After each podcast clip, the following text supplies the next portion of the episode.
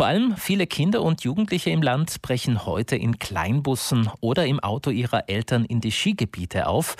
Viele nutzen die Weihnachtsferien, um das Skifahren zu lernen. Das war ja im letzten Jahr aufgrund der Pandemie nicht möglich.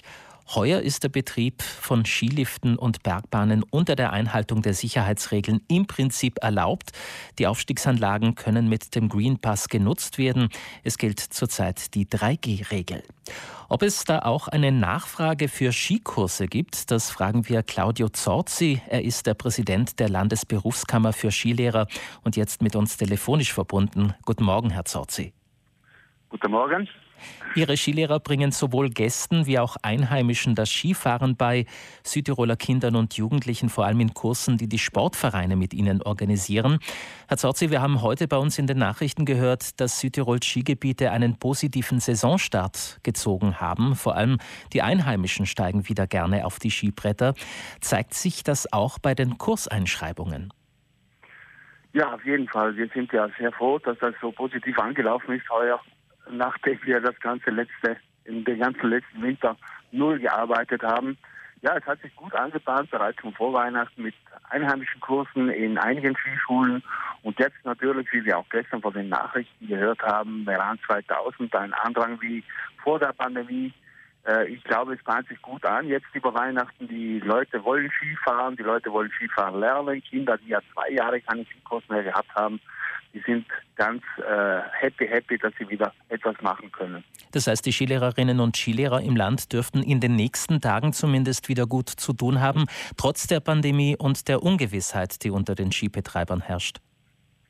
Ja, wir hängen natürlich ganz klar auch mit der Liftanlage, mit dem Betrieb der Liftanlagen zusammen und äh, es bahnt sich jetzt über die Weihnachtsferien eine gutes, ein gutes Geschäft an. Ich weiß nicht, wie es in allen Skigebieten ist, aber hauptsächlich in den großen Skigebieten ist dann die Nachfrage sehr groß, bei italienischen Gästen, deutsche Gäste auch.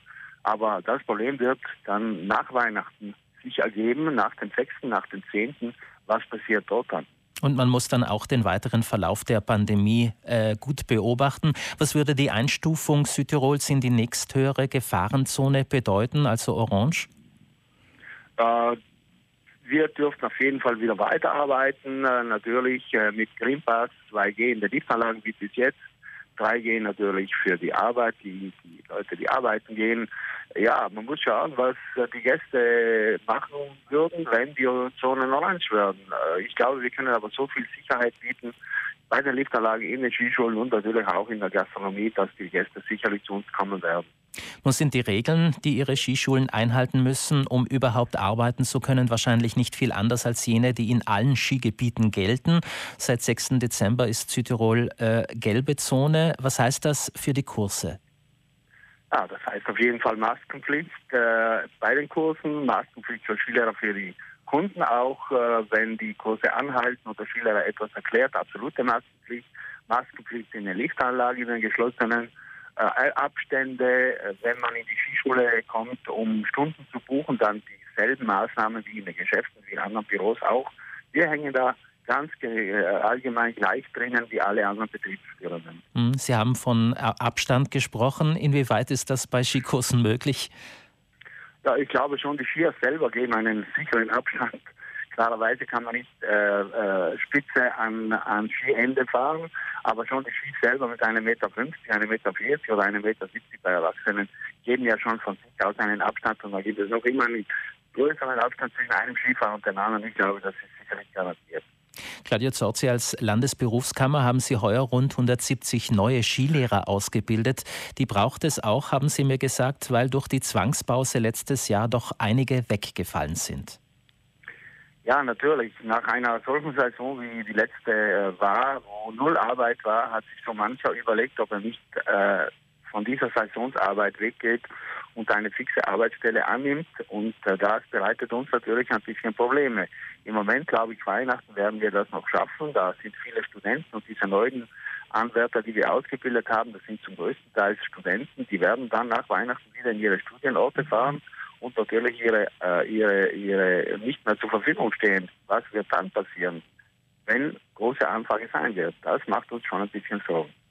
Nun gibt es äh, ab 1. Jänner in Italien und Südtirol äh, einiges an neuen Regeln auf der Piste, Sicherheitsbestimmungen, äh, die bei Missachtung teilweise hohe Strafen nach sich ziehen, einen Alkoholgrenzwert von 0,5 Prozent wie im Straßenverkehr zum Beispiel, eine generelle Helmpflicht für Minderjährige sowie eine Haftpflichtversicherung.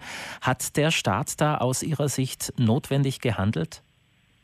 Ja, absolut. Ich glaube, ähm, das ist richtig. Auf der Skipisten, die, sind äh, sehr oft äh, sehr befahren mit sehr vielen Skifahrern. Und äh, die Sicherheit natürlich muss gewährleistet sein für jeden, der sich auf der Skipiste bewegt. die Helmpflicht bis 18 Jahre, glaube ich, ist sehr gut. Mittlerweile ist es so, dass auch Erwachsene zu 95 Prozent einen Helm tragen.